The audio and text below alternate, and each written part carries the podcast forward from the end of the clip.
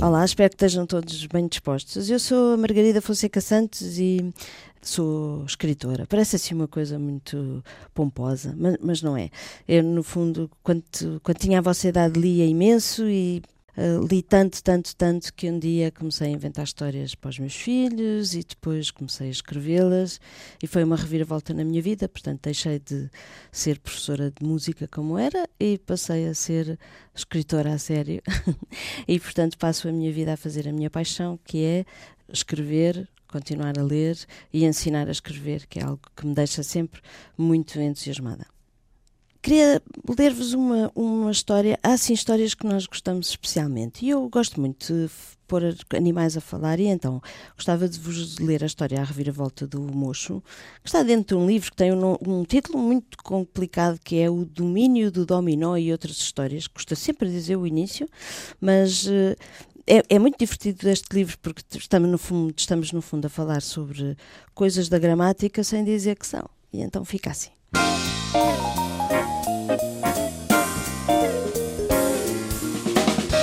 Era uma vez um moço cujo feitio era terrível. Não era um moço culto e que gostasse de ensinar tudo o que sabia, não. Era mal criado, rabugento e paciente e vejam só, completamente inculto. Não sabia em que floresta morava. Imaginem. E o pior nem era isso, é que não se importava nada de não saber. Ora, passou por ali uma hiena de quem se diz ser uma criatura que ri de tudo e mais alguma coisa e cuja sapiência deixa muito a desejar.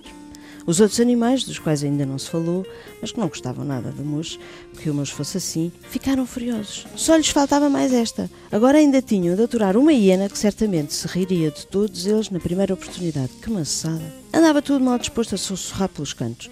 Quando tinham comprado as tocas naquela floresta, ninguém lhes dissera que o moço era assim. Mas ninguém lhes dissera que qualquer animal poderia entrar por ali à vontade e rir-se de todos. Fora uma má compra, estava visto. Ora, certo dia vinha o moço a sair de casa e a hiena a sair da sua, quando se encontraram. Ela, trocista, fez logo das suas. Riu-se do moço, dizendo que já sabia que ele não era um, um verdadeiro moço. Este, surpreendido, rabujou um bocado, mas ficou furioso lá por dentro. A hiena continuava, fazendo ver ao moço como ele era esquisito.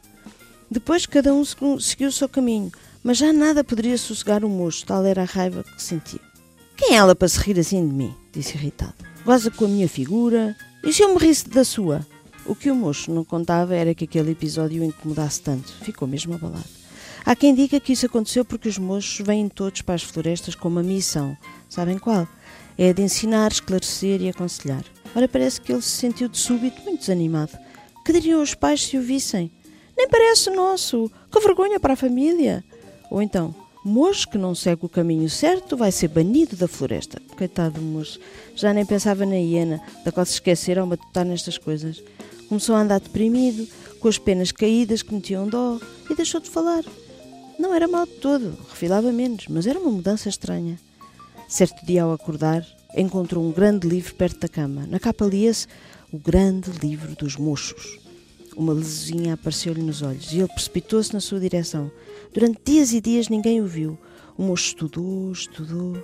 Quando finalmente voltou a passear-se pela floresta, era um moço diferente.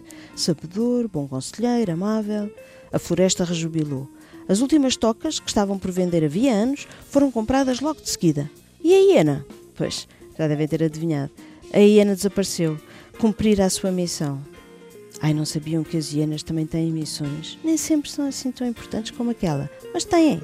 É esta que coubera-lhe a missão de se rir do moço para o pôr no seu devido lugar. E não é que conseguiu. Não gostam desta história? Eu gosto imenso. Mas vocês já, já tinham pensado que os moços têm esta função de saber muitas coisas? Eu adoro moços, não sei se vocês adoram, mas se adorarem já sabem. Vejam se eles são dos verdadeiros que sabem tudo ou então se são daqueles esquisitos que andam a precisar de estudar um bocadinho. Um grande beijinho para todos.